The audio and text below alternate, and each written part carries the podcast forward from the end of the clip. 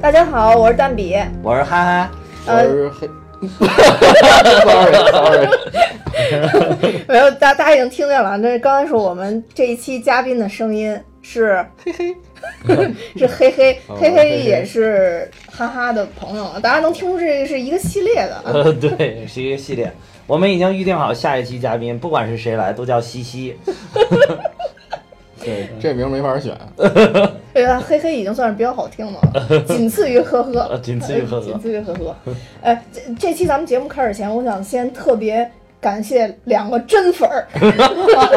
必须要说一下，因为、因为毕竟咱们节目还做了没多长时间啊，有啊对真粉儿让我非常非常激动。真的，我们两个都已经流过好几次泪了，我觉得是。 而而且这真粉儿据说听我们这节目也听得流泪了。嗯第一个真粉儿叫昏天黑地酱油蛋，一听这个名字就特别，这这人就是不是一个凡夫俗子，嗯你知道吗？ 一听这名字就是一特非常非常牛的人对。嗯然后还有一个叫潜水九九，呃，这两个。呃，听众都给我们留完言以后，我们都特别特别激动，对而且在里边都提到了我们魔性的笑声，对所以我们现在要坚持对，呵呵哈哈嘻嘻嘿嘿下去。 我也加 入了。我是我 我我我看了这两位真粉儿留的言之后，就觉得以前把这个笑声剪掉的太多了， 以后要保留下来，是吧？尽可能的保留下来。对对对，这已经成为我们一个特色了。对然后，所以就是说，这这两个粉儿，应该就是说是我们元老大元老粉儿儿，元老对元老粉儿，儿元老粉儿，我元们老一定粉儿要好好爱护他们，让他们茁壮成长。那那怼我的那个叫什么来着？ 是哪个来这着？叫酱油蛋，加油蛋， 对酱酱油油蛋蛋，酱酱油油蛋，酱就油蛋。他一他怼我的那个时候，你就是你发给我之后，我一看，我靠，这真粉儿， 这绝对是真粉儿，对绝对对对是真粉儿。对嗯好，我们再次再再再次谢谢他们啊。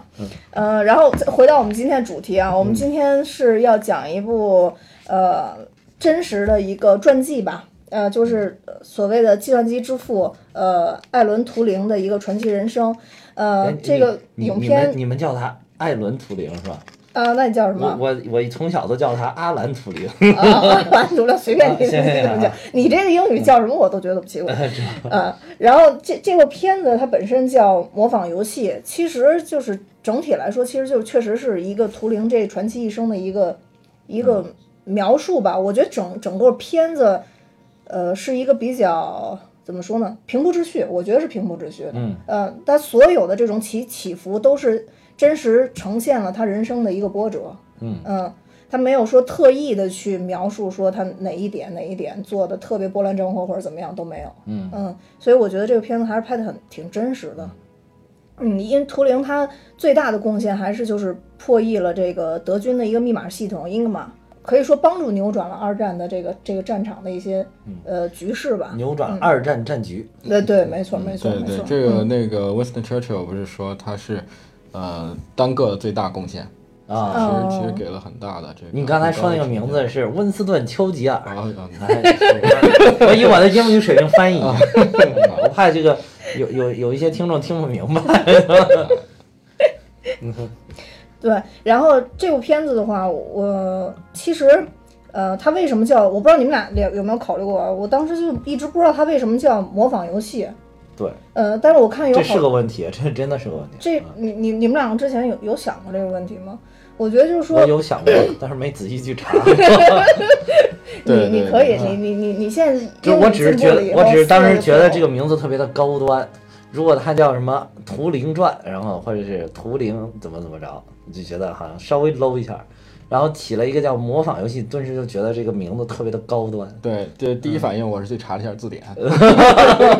你不是留英文的吗？ 我还要查字典你吗？ 查完字典也还是不太懂 这为什么叫这 imitation game。嗯，其实它这个就出自图灵发表的一篇叫呃呃《计算机器与智能》，他在里边就提出说那个机器是不是能模拟人像人一样思考，然后他就把在这里边称它为模仿游戏，所以大家又把这个模仿游戏称为这个就真正呃后来大家就把它叫做图灵测试。嗯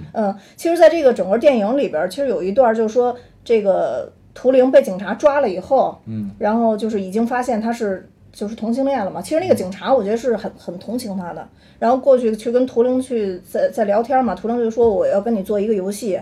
然后他在这里边就陈述了说，呃，就是机器能不能像人类一样思考？嗯，就是说我提几个问题，然后你会怎么想？然后你会不会站在我的角度想？然后我会不会站在你的角度去想这个事儿？然后我们会不会抱有相同的态度？然后在这个时候就可以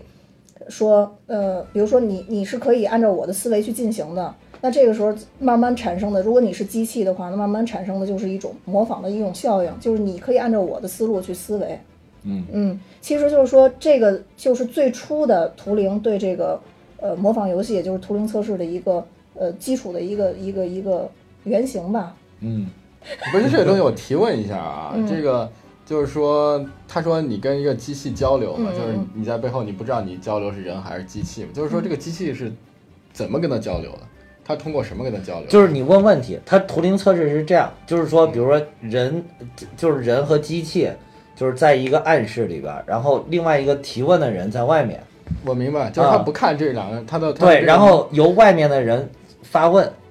然后由里边的里边的人或者机器给出就是他这来个问解题释是，他这个问题是算算术啊，还是什么乱七八糟的？呃还是说自己有一套算法输入进去，然后再输出来？好像就是像 Siri 一样的那种的，嗯、对对对，感觉像 Siri 嗯对对，呃就如是果你可以问他任意的问题 OK 啊、 OK OK，我明白了。然后就是图灵测测试这嗯个，就等于你刚才提到，它其实是人工智能的一一个很重要的一个评判标准，嗯就是说这个机器是否具有智能，就是你看它是否通过了这个图灵测试，就是说这个测试就是刚才刚才咱们说的，就是比如说一个提问的人在外面，然后机器在屋子里边，然后他把这个问题递进去之后，然后由这个机器给出一个回答。如果是在测试的，就是它有一，比如说有很多有一个很大的样本，很多人去问这个问题，在这个测试的里边有达到三分之一的人无法辨别这是这个人回答的还是这个机器回答，哦，就是屋子里边是有一个人有一个机器，就是他无法分辨出来这个到底是机器回答还是人回答的，有超过三分之一的人就是分辨不出来，嗯就说明这台机器通过了图灵测试，通过了这个人工智能测试。嗯然后其实这个就是提出的这个图灵测试的这个理念是非常非常早的，嗯就图灵在他最早在这个英国做研究的时候，就一有一系列对于人工智能的论述，直到一九五零年，他把一个很复杂的这些对于人工智智能的思考，然后得就是怎么简化代数成了一个这个图灵测试，嗯就是就是我刚才说的，他把它明白简化明了白，嗯因为太复杂了无法操作，所以他就把这个想了一个非常简单的一个实验，给它简化下来了，嗯然后然后就把这个简化的这种实验，最后大家命名它叫图灵实验。然后这个虽然提出的很早，这是一九五零年就提出了这个图灵实验，但是一直到应如果我没有记错，应该是一直到二零一三年这部电影拍的前一年，才有一台机器通过了这个实验。嗯哦，对对对，我是我记得我看那资料的时候，就那电影下面那资料上说，好像到现在都没有人通过，啊，对，那可能是最新一个通过。对，就是他就在这个电影拍，就是拍就是电影拍成的前一年，哦就是一四年上映吧，电呃电影上映的前一年，一四一年14四年上映14应该是14一三年的时候才通那我过哦明白。啊，嗯就估计他拍摄的时候这个实验还没有通过，嗯，嗯嗯，我刚查了一下，应该是一四年的六月八号，啊，一四年六月八对，一四年的六月八号。号啊，一四年六月八号，对，刚但是你刚说那三分之一是是没错的，确实是啊到对三分之一的判断。必须要三分之一的人能够判断这个，对对对，这个这个很牛，所以那个图灵还被称作人工智能之父，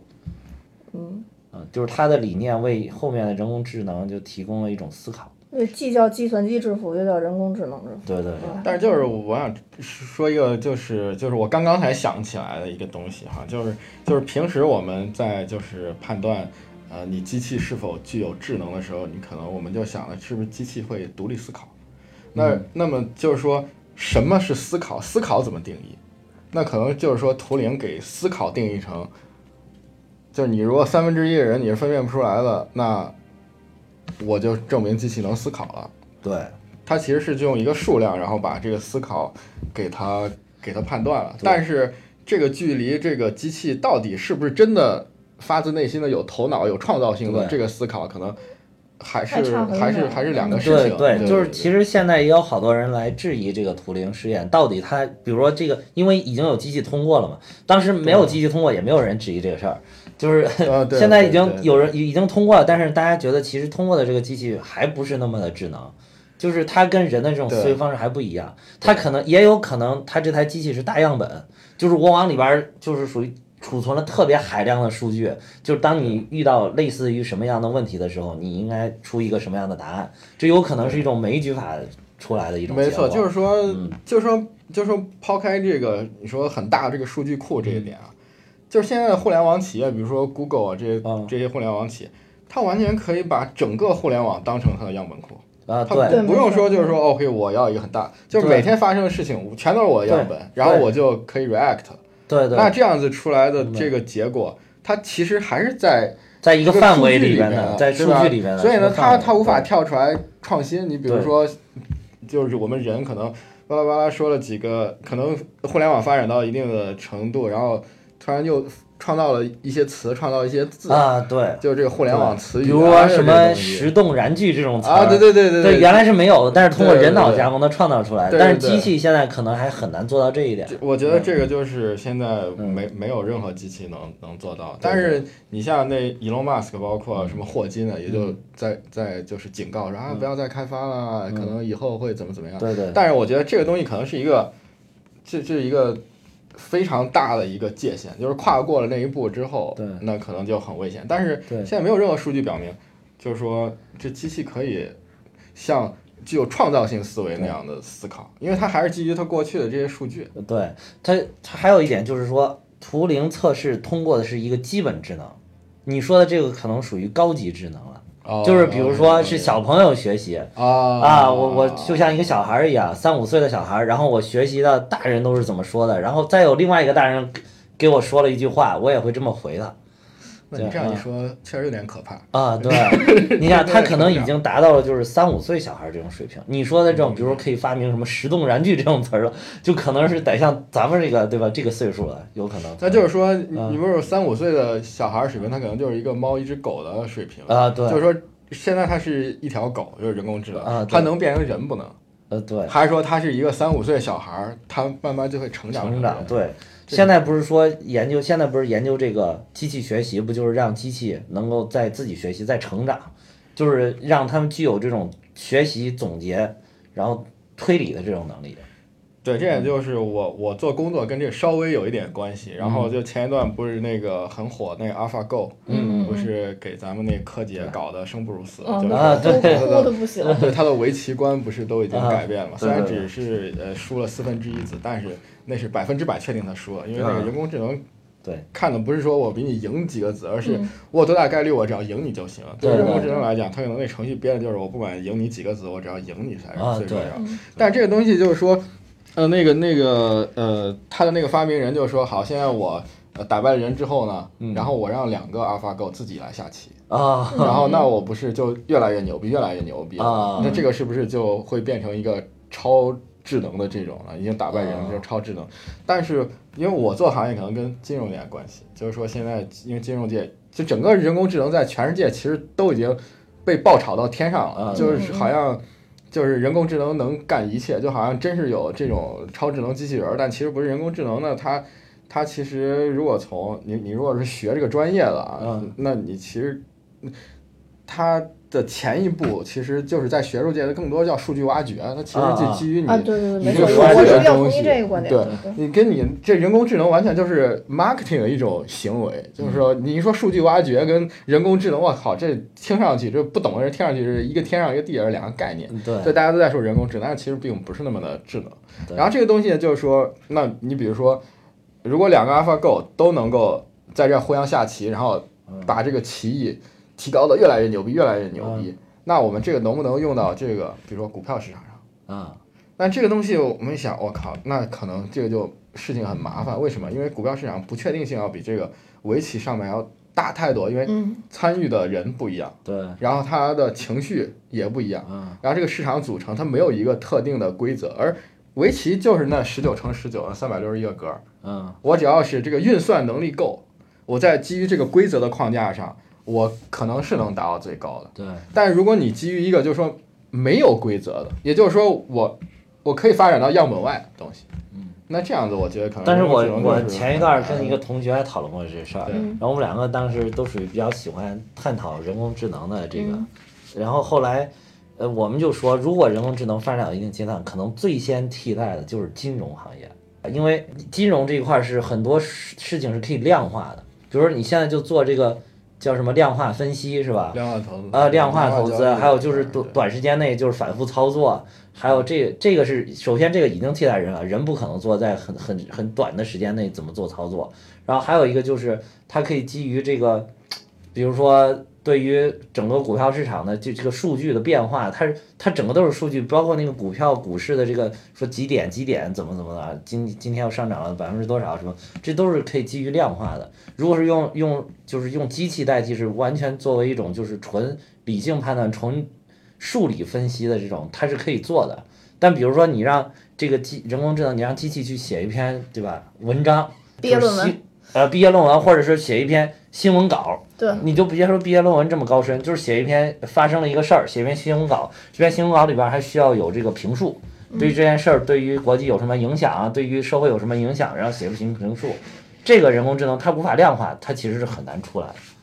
对对，这就是说，这就现在为什么就很流行说啊，人工智能能取代的都是理科，对然后文科，比如说我要画个画，我啊是印象派，我来个抽象，这种可能搞不定。对，比如说你你说我要画一个画儿，你用电脑就是画一个，就是你你先拍一张照片儿，然后再把它处理成什么水彩风格，你看起来就跟画儿一样，但是这个画儿根本就没有价值，没有人会去买。对，但是如果是一个知名的画家，他画的就你你画的，你你知道那些画儿，你一看就这根本就不像那个真正的东西嘛。你包括那个谁梵高的《星空》最有名的，大家都知道梵高的《星空》，那明显一看就跟真星空不一样嘛。但是大家觉得它价值连城，包括他画的向日葵，画的什么盛开的杏树，你都一看这都跟真的都是有差差别的嘛。但是我们就觉得这是非常的艺术的一种。对，所以这个东西就是你刚刚说这一点，就正好结合，就是说这个发展、进步跟创新。就梵高为什么画向日葵，他就一下牛逼了？那不是因为说这向日葵是人画，而不是机器画的，对而是之前没有人那样子画向日葵。对我现在就比如说毕加索，对我现在 Cubic，然后我梵高，我印象派，对然后我是创造了、对升华、进步了。就是原来没有人像梵高这样用这种色彩，梵高就敢这样用，对对呃，对用出来之后就获得了意想不到的效果对对哦啊！对，这个就是可能更高级的人工智而能，我觉得这个是不是可以理解为人工智能在比较低的层次的时候，嗯，主要还是基于数据的，就是说，啊就是说，其实它还是数据的。你你刚基于说的数据据挖掘的数据挖掘的嗯理性的所有东西，但如果它真正能升华的时候，就是它有一旦有有什么时候机器是可以学习学习人的感情的时候，嗯这个时候就变得特别高深了。就不管你刚说的梵高的画儿也好，还是什么东西也好，就说我你你写一篇稿子也好，或者说我们去发表自己的观点也好，其实更多的是表达我们自己的情感，就是我们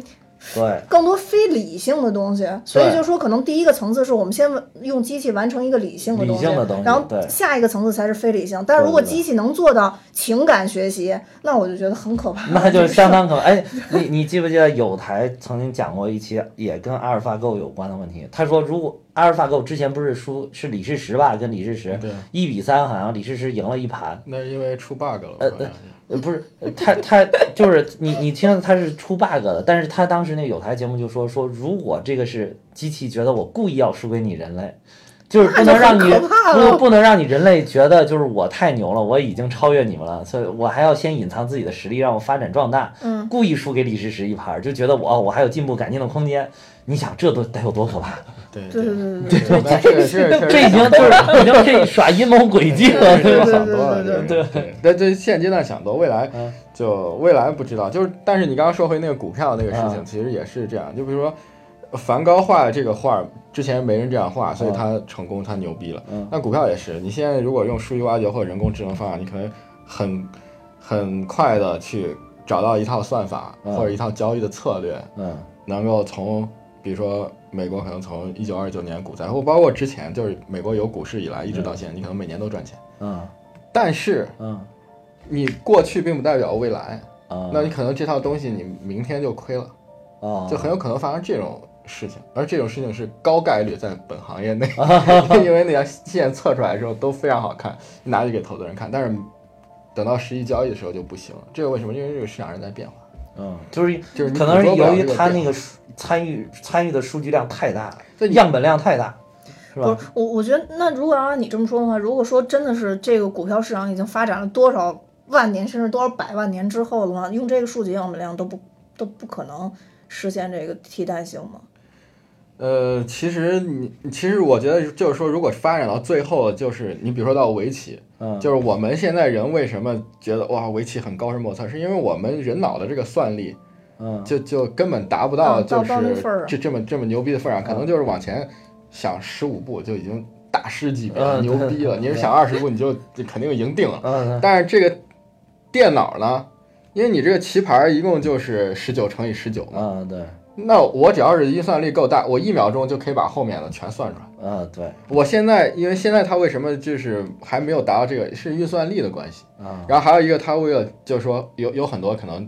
这个算法根本就不太重要，所以它挑一些重要的嗯，就更能赢的，就是机会更大的这种算法来。它所以它所以它这个算法主要是来来调节这个东西。那它你的意思就是说，其实股市还是没有像棋盘这么有规矩，这就是它里边差还是远差远了，啊了就是就是说整个世界，嗯，你说棋盘它是有规矩，它大是家有都有知道序该怎的么，弄，它是有序的，呃对它是有序世界是无序的，世界无序的，嗯，对尤其加入了人类的情感之后，就对特别尤其是无序，而且这个围棋你没法创新，嗯，你就是这样子对对对那倒是。那世界是在滚动的，啊，就是这个东西，我觉得这是可能是一个坎儿，一个就是坎说儿的，它怎就么是去一个门槛儿，这就涉及到这个思考的这个概念。你说这个机器是怎么思考的？对如果只机器只是说我从原来数啊讲，那顶多就是个学习，那就是应了咱们今天这个题了。对那对对 imitation 叫模仿嗯模仿我觉得对就是模模仿仿一模下仿还是但是模可仿，能还要嗯对，离这创新可能。哎，但是那你觉得这就比如说有这机器化，有没有可能去提高这个交易的成功率啊？这是肯定，肯因定为的现在都在用了，现在都是这样的，都在做量化嘛，因为因为你嗯比如说啊，我嗯我觉得这个公司很牛逼，我要买它的股票，然后我可能原来的操作就是我找一大堆交易员，嗯然后这交易员很有经验，因为你买股票是这样的，你你你大量资金在短时间内去市场上买这股票，这要把这个价钱给推高了嘛，嗯嗯对，这就会对这个价钱产生冲击，因为你买的时候肯定得有人卖。嗯嗯，你如果买了，你如果卖的人是不变的，买的人突然增多了，那价钱就高了。那这些人就会挑这种小的波动的时候，哎，低的时候，哎，我赶紧买一点。我不会一下全买，我可能对会对对花个三五天时间。哦但是这一步现在就已经被机器取代了。我机器啊可以找一个算法，啊然后我我就到那时候我自己该买多少，该在什么价位买，我就我就我就开始操作了，啊我就可以把这些人全部都给裁了。啊，所以这些人的经验可能就对，养着这些人干嘛？这机器多便宜。嗯所以就是现在是第一条是这样子的，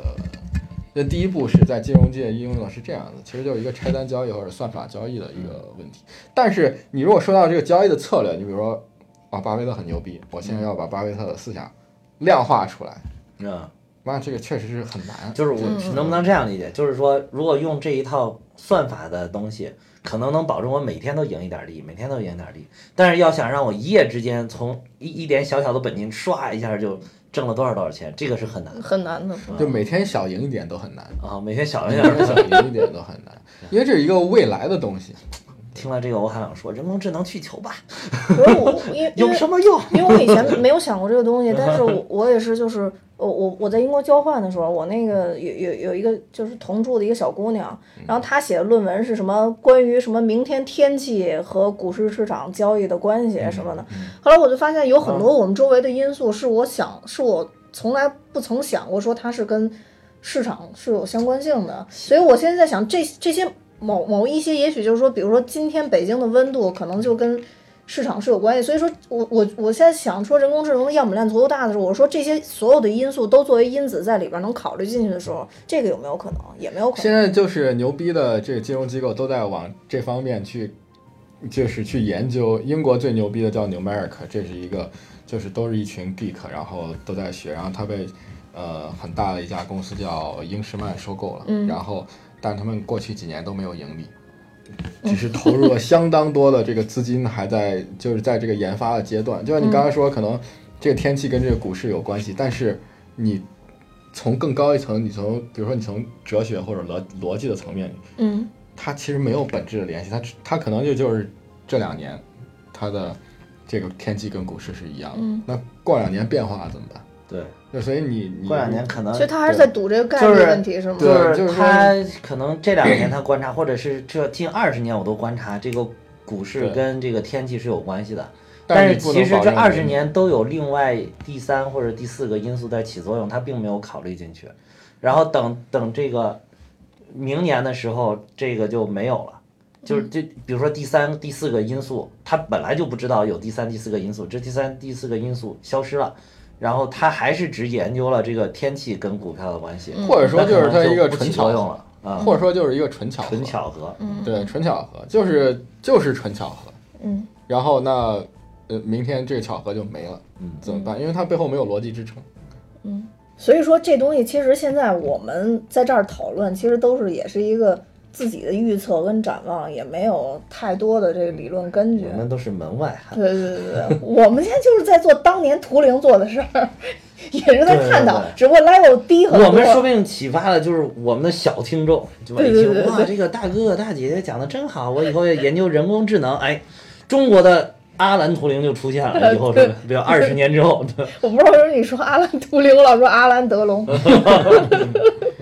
然后呢，呃其实刚才咱们讨论这些东西，其实真的挺重要的，因为我觉得这个也是对这种片子的一个解说吧。我我在整个看片子的过程中，其实发现它虽然有很多特地设置的曲，就是情节上的一个曲折啊，但是大部分啊他们还是在描绘他们怎么去研究和破解这个 密码的。英格玛对英格玛这个密码的。其实我看一篇文章，虽 然你不让我说，但是我一定要说，因为我研究太长时间了，就是它这个密码到底是怎么破解的啊。嗯就他之前造的那台所谓计算机的原型嗯是干嘛用的？嗯就是他之前有这个随机码，嗯嗯，在我研究这篇文章之后，我就好像就明白，就是说它这个大机器主要是为了做这个随机码的。嗯就是每一天他们用这个叫什么叫叫什么呃密码来着？英格玛是吧？嗯就英格玛就这就这台他们这个加密的这台机器，因为他们每一天德军都会拿到一个新的密码本儿，啊这个密码本儿就是告诉你今天的随机码是什么。嗯当他们把这个随机码那调好以后，就是他们英格玛机器里边有三条那个那个那个那个带子，就是它那个滚轴的那带子，上面都是二十六个字母。嗯当他们调输入这个随机码之后，这三条滚轴带子就会调到今天的密码的一个一个叫替代符的一个、一个波段上面，相当于就是说，简单来说就是今天我用 A 替代了 C，、哦用用 B 替代了 G，就是是是这样的一个过程。当我把这个调好了之后，今天我所有的呃密报就直接用英格玛机器就可以敲出来了。我我直接敲 A 的时候，它可能就对应的就啊出来的是 B，、所以就是说这就是它一种它是翻一译个嘛啊嗯替代的，对，就是一个替代翻译。只不过最开始它是通过，比如说就是 A 替代嗯 C，A 替代 B，然后就这样替代。但后来发现，因为英语里边的呃 A E T 这三个字母出现的频率太高了，嗯所以这样很容易被破解。所以他就开始用两组替代，比如说我第一个出现的 A 用 B 来替代，第二个出现的 A 用 C 来替代。啊这样去防止别人破解。但是因为这个盟军太厉害了，然后很快又破解了。破解之后，他就开始用词语去替代，比如他这里边提到天气，嗯呃，他可能用天气这整个一个词去替代 A 这个字母。啊然后慢慢的去让他们无法去破译这个东西，直到后来就是他们这个密码专家特别变态，就发现这种替代还是可以被破解的时候，就发发就发明这个英格玛，用三条带来破解这个东西，让他们破解不了，而且有随机码，所以每一天替代的字母都是不一样的。嗯，这就是他们为什么要造这台大机器。哎呀， 呃我太厉害了，我实在看了好几个小时，嗯就讲这个。其实你说的我并没有听得很明白， 我相信听众朋友们也不会听得很明白。没事怎么听，说的真好，说的真好，没事，挺好的，挺好的。没事这大家段如不会剪的，这段不 会剪。如果要是大家听不明白，那个可以在底下留言，我会把那个文章的精华，我总结了一个精华，然后贴在底下，没然事，后我大直家接就把看那一眼。个哦链接贴到咱们的底下介简介里边不儿是 那算那了。嗯个太麻烦了，那个那个太难了，那一般人看不懂，我研究了半天才看懂。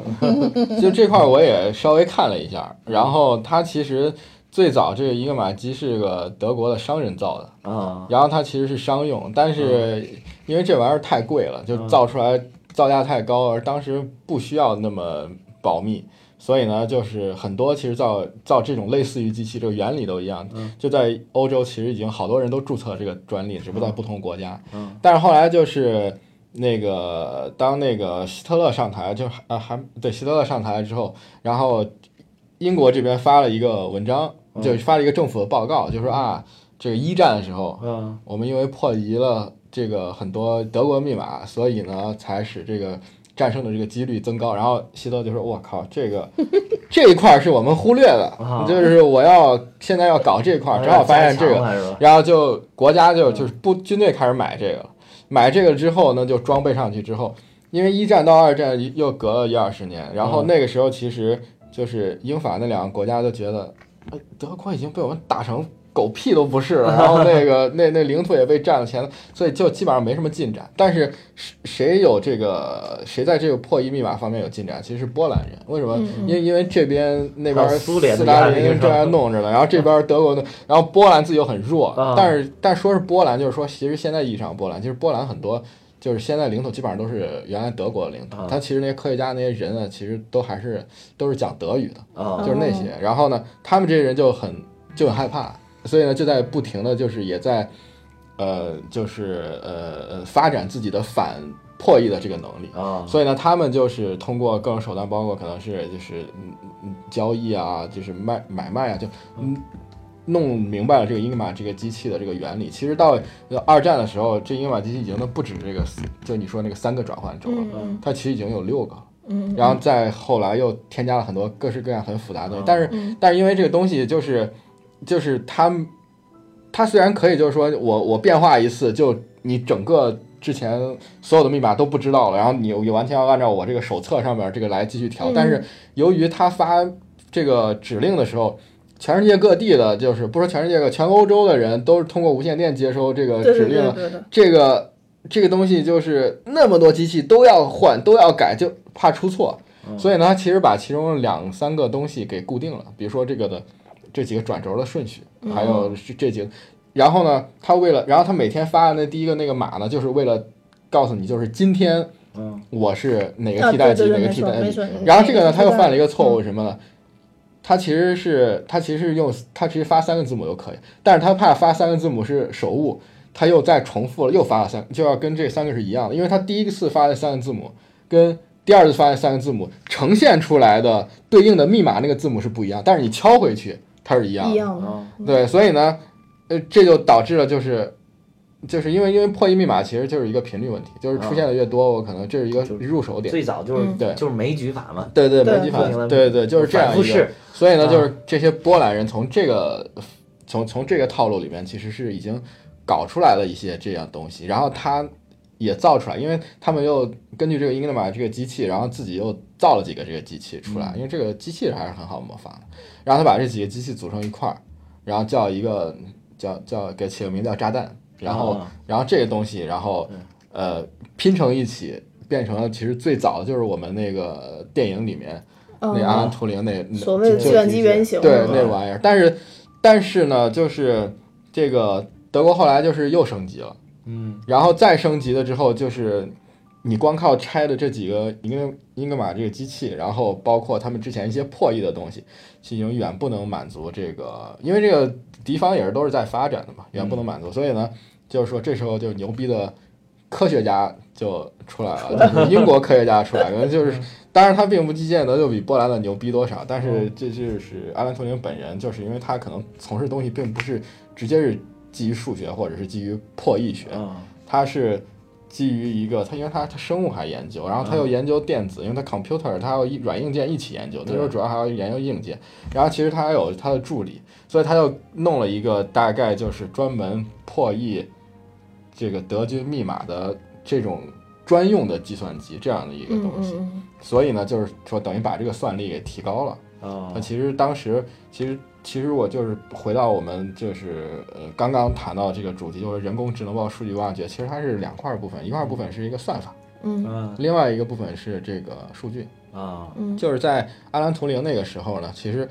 呃呃这还有一个不好意思，还有一个就是一个运算能力。啊对阿兰图灵这个时代呢，其实它主要差在这个运算能力上。啊嗯那它其实它的算法已经很简单，就是我知道该怎么算，只要我算法够。因为现在密码学都是这样，嗯对嗯你只对要对你牛它的逼运算能力达不到，对对对嗯但是发展到今天就变成什么呢？啊就是我靠，运算能力已经很很牛逼强了，都牛逼到算法天上就了。更重要了 算法对，就 算是法就更重要了，对是吧对对，就是这对，个。但如果是算拿法现在的计算机去解当时英格玛，估计更快。就瞬间的事对啊儿，就瞬瞬间间的事儿。嗯啊，他那个不是造出来那个机器在电脑里面还显示在咔嗒咔嗒咔嗒咔嗒，对，算了啊半天。对，那 我也搜了一下，它它其实比那电脑电电影里面快，它嗯是一秒钟二十个 tick，啊啊，嗯然后电影里面可能就一秒钟一个，啊就是为了让，而且它造了很它是大，为了那个电影效果嘛。效对果对对你得听到它那个对咔嗒咔嗒咔嗒的那种声音。对对，而且这东西是图灵设计的，啊，但是并不是他自己造出来，其实还有另外一个人哦造，但是这人没在电影里出现。啊，嗯哦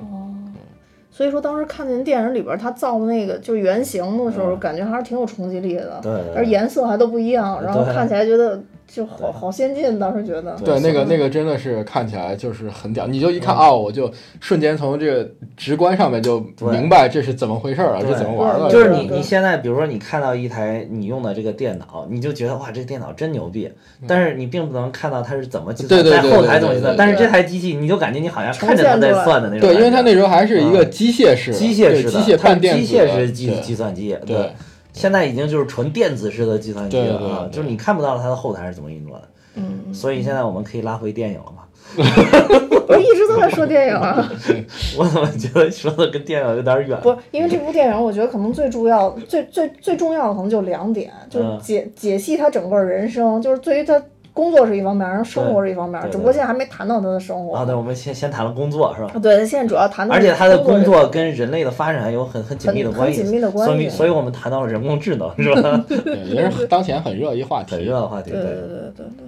他其实那部影片最结尾的时候，他其实是要展现他吃了一个苹果，然后缺了一口，然后死了。但是呢，当时制片方就说：“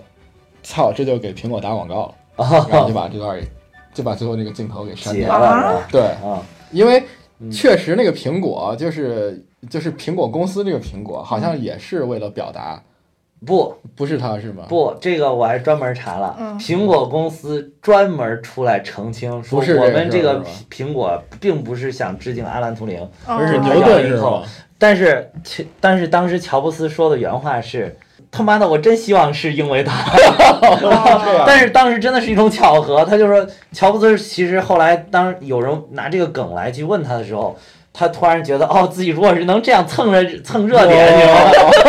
这有多么天才的一个想法，而且致敬了自己心中的偶像。哦，但是哦但是结果他当时并不是，就是找人设计了一个这 么一个，我还专门去查了一个 那个，就是苹果的那个 logo，嗯就是第一版是苹没有果创咬有人的之期嗯，不是第一版是第一版就不是个苹果，第一版是一个啊非常复杂非常一复杂的一个非常牛复杂顿在苹果树下，啊，对对对，非常复杂，非常 就复是杂，就是一幅画儿，一幅画儿，然后呢嗯只用了一年，乔啊布斯说嗯这这简直不能忍，对对对，然啊后他要求这种精简的对嘛，对对。然后他就去找那个什么设计公司弄了一啊个，然后呢画了一个苹果之后，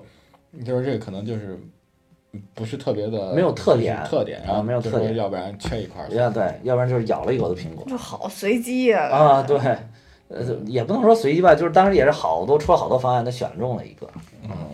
但是但是就是这个真的是不是说致敬阿兰图灵，还有人就说他死的这个不是当时刚才咱们也提到了，说有质疑嘛，说他到底是自杀呀，还是说他确实是在实验室里边拿错了的这个苹果吃了，说这对不好说，因为人家说就是。呃，就是媒体上采访，呃，他的家属吧，就是说他在去世的前几天还做了很多为以后工作规划的事情，没没错有任何迹象显示他要自杀。没错，没错，而那个好像是他的母亲嘛，说他的实验室非常的凌乱，说他的母亲都相信，就是他应该是拿走苹果，就是意外。而且当时采访了好多人，我也看了一些这个这个他这嗯个 documentary，就是这些人首先说的第一个就是说，呃图灵不是一个很自闭的人，对他谈笑风生，谈笑风生，但我不知道为什么影片要给他刻画成这呃，样，嗯影片就是为了也是戏剧冲突嘛。有可能是啊这样。就是然后呢，第他二有个他就很是偏执的一嗯面，但是他当时跟他这个小组团队成员其实处的没有那么差。对嗯，然后呢，然后呢，他就是在死之前三年吧，发表了就是很牛逼的一篇，就是、嗯就是生物和数学，啊，所以他其实还是研究生物的。对对，就是他他们这大神都是跨界，你看对就对就跨好界像都是达跨达界芬奇这种，达芬奇的，我对刚想说达卡芬哎 斯奇，卡尔，他一说对他一嗯说大神夸就想对，达所芬以奇，说就是在这个就是影片很多细节方面，嗯就是有观察了，他就是呃，你看他他家不是被盗了嘛，就嗯就是，然后那个镜头就拍他家很凌乱，就又有乌龟壳啊，又有蝴蝶标本啊，啊又有这些东西乱这些东西，其对实就是对在在在反衬，就是他他其实做了很多 做了很多研究，对所以他那个氰化物苹果有可能是他在做一些生物方面的研究的时候，就是实对验了，比如氰化物对这个生生命体或者有机体是怎么怎么影响的，他可能忘了，拿出来随机来了一口。哦对，哦而且说是哦，而且说有个镜头是这样，就是就是他在就是第一幕那个镜嗯头，警那两个警察到他家，然后他在拿那小刷子在扫那氰化物，就围了一个围巾，啊对，围了一个是那个围脖啊还是对什么头巾嗯，然后就惊呆了，就是说那个时候可能根本就没有认识到氰化物哦是毒性是这有么大，有你那么就危害啊，你就对自身的保护意识这么差，你就弄一个围巾，啊然后你就就扫氰化物，是啊所以说，可能长期在这个实验室里积累，他身体可能就是啊也对不一定都是被这个化学阉割给啊搞的。搞的速读库不是速读库啊，对，但他算的不是速读库，他算的是那个就是填字游戏，啊，就是连那个填字游戏到的都算不成嗯嗯了，所以可能有各方面的原因吧。各方面的原因。哦，就是早期这些做科学研究的人，不像现在就是意识这么强，他们都是靠牺牲自己的很多身身体的这而个。且他没搞清楚啊，，就你是那看个当时那个居居里里夫人他们不对都居啊里夫妇，对，就其实是居里夫妇他们都是因为为就是研究这个放射性物质，最后就身体是就 over 了呃嗯很快垮的很快。哎，对你说到这个居里夫，我就突然想到一点，他跟阿兰图灵有点联系的，就是在于就是公众对他们的认知上面，嗯，这个西方社会好像跟我们东方社会不太一样。嗯就东方社会又说到那个，你必须是美国队长这种高大全，哦，你不但你的这个工作牛啊逼，有对你的私生活也要也要很很纯洁，很牛 逼，对啊，嗯很纯洁，不要嗯。但是我那个我忘了我是在哪儿看了一篇文章，就报道居里夫人，说居里夫人是波兰人。啊嗯对，然后是他，但是他获奖是还有还有最后他是不是去法国还是怎么着了？然后反正他德他国成功还是法呃不是在波兰，然后呢，波兰人都称他是